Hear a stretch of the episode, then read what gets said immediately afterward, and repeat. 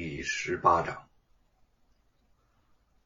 时光疏忽而逝，当年的两个好友状况已大不相同。吴承恩仍旧沉迷于《西游记》的写作，沈坤进京后官运亨通，先被封为翰林院编修，后又做了皇上的侍读。朝间传言，不久之后便可升作国子监御德。嘉靖皇帝饱道贬佛越加严重。从前人言，楚王好细腰，国人多饿死。如今因为当今皇帝的喜好，各州各县穿着道袍之人急剧增多。不论真假，一袭道袍在身，所到之处都有官府富户接待，真是风头一时无两啊！吴家院子门外也来了一位身穿道服、手持佛尘之人。叶云见此人面上一派仙风道骨的神气，扬言要找吴承恩，还真不知道他是何方神圣。正疑惑之间，那个人已经迈着方步，熟门熟路的直奔吴承恩的书房而去。吴承恩正在酣畅淋漓的写书。听得一个人用极熟练的语气大声的说：“还写还写，不见我来也。”吴承恩抬头瞧见来人，也愣住了。哎，不记得自己还有这么位道士朋友啊！那个人见他诧异，不由得哈哈大笑：“哈哈哈哈哈哈！昔日旧友，你都不记得了？”看来你是写书写迷瞪了，我是日番呐。吴承恩惊奇的向他面上细瞧过去，可不正是朱日番吗？他又愣了半晌。日番，你怎么能那？难道你做了道士？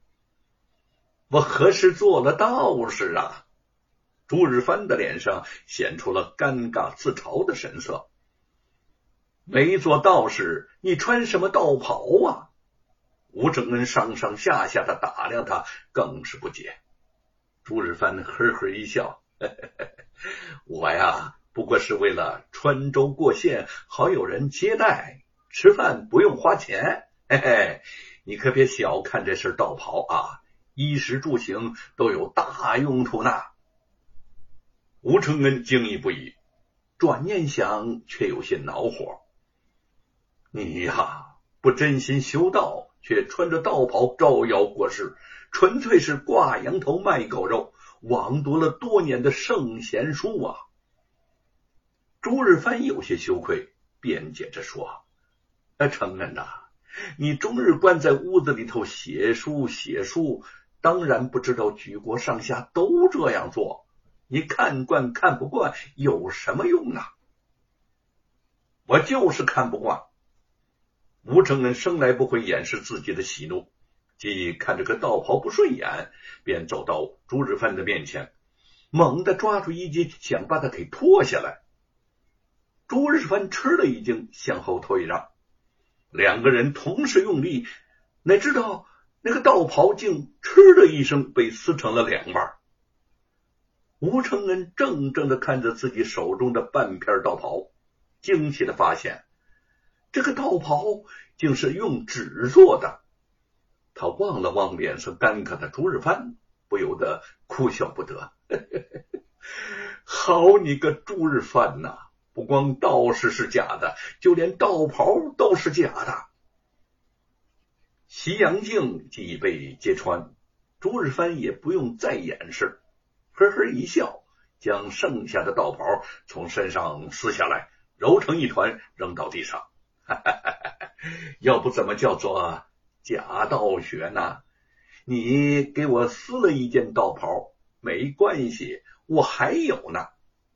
说着，他竟又从怀里头掏出了一件纸做的道袍，托在掌心上。没想到吧？我作诗写书不如你，可做道袍的手艺绝对胜你一筹。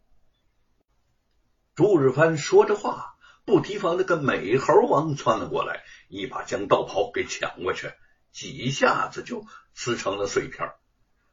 吴承恩抚摸着美猴王，哈哈大笑起来了。朱日藩嗔怪的瞪了他一眼：“你和这个猴子呀，脾气一个样，既鬼精呢，又气人。哼哼，好在本道士修为在身，不怪罪你们。不过你们若想不让我穿道袍，那是办不到的。我还有呢。”他再一次从怀里头掏出了一件纸做的道袍，在吴承恩和美猴王的眼前晃动了一下。见美猴王又想冲上前来，急忙将他揣进了怀里。吴承恩愤愤的看着他，忽然想到什么，大笑起来了，哈哈哈哈哈！笑的这个朱日藩又是心虚又是不解。哎哎哎，承恩呐，你笑什么呀？吴承恩边笑边说：“哈哈哈哈我突然觉得呀。”你像猪八戒，朱日藩十分惊奇。嗯，哎，我怎么会像猪八戒呢？你不是照着姚老大写的猪八戒吗？嗯，开始的时候确实这样。可是见到你，我觉得你有憨厚的一面，也有狡猾的一面。猪八戒也是这样。现在把你的性格给加进去。这个形象就更加充实了，哈哈哈哈哈哈！真是意想不到的收获呀！意外之喜让吴承恩有点得意忘形了。朱日藩不情愿的说：“呵 呵呵 你是高兴了，我可撑住。呃，你还不如把我写成沙和尚呢。”吴承恩摇了摇头：“你还不高兴吗？要知道啊。”我喜欢猪八戒胜过喜欢沙和尚。沙和尚老实忠勇，那就足够了，不需要我多费心思。而猪八戒呢，不同，他缺点多，优点也不少。贪吃好色，可是心肠热。没有猪八戒鼎力相助，美猴王那唐三藏就到不了西天，取不来真经。朱日藩乐了。吴承恩把猪八戒说的如此活灵活现，让他对猪八戒的看法顿时转变不少。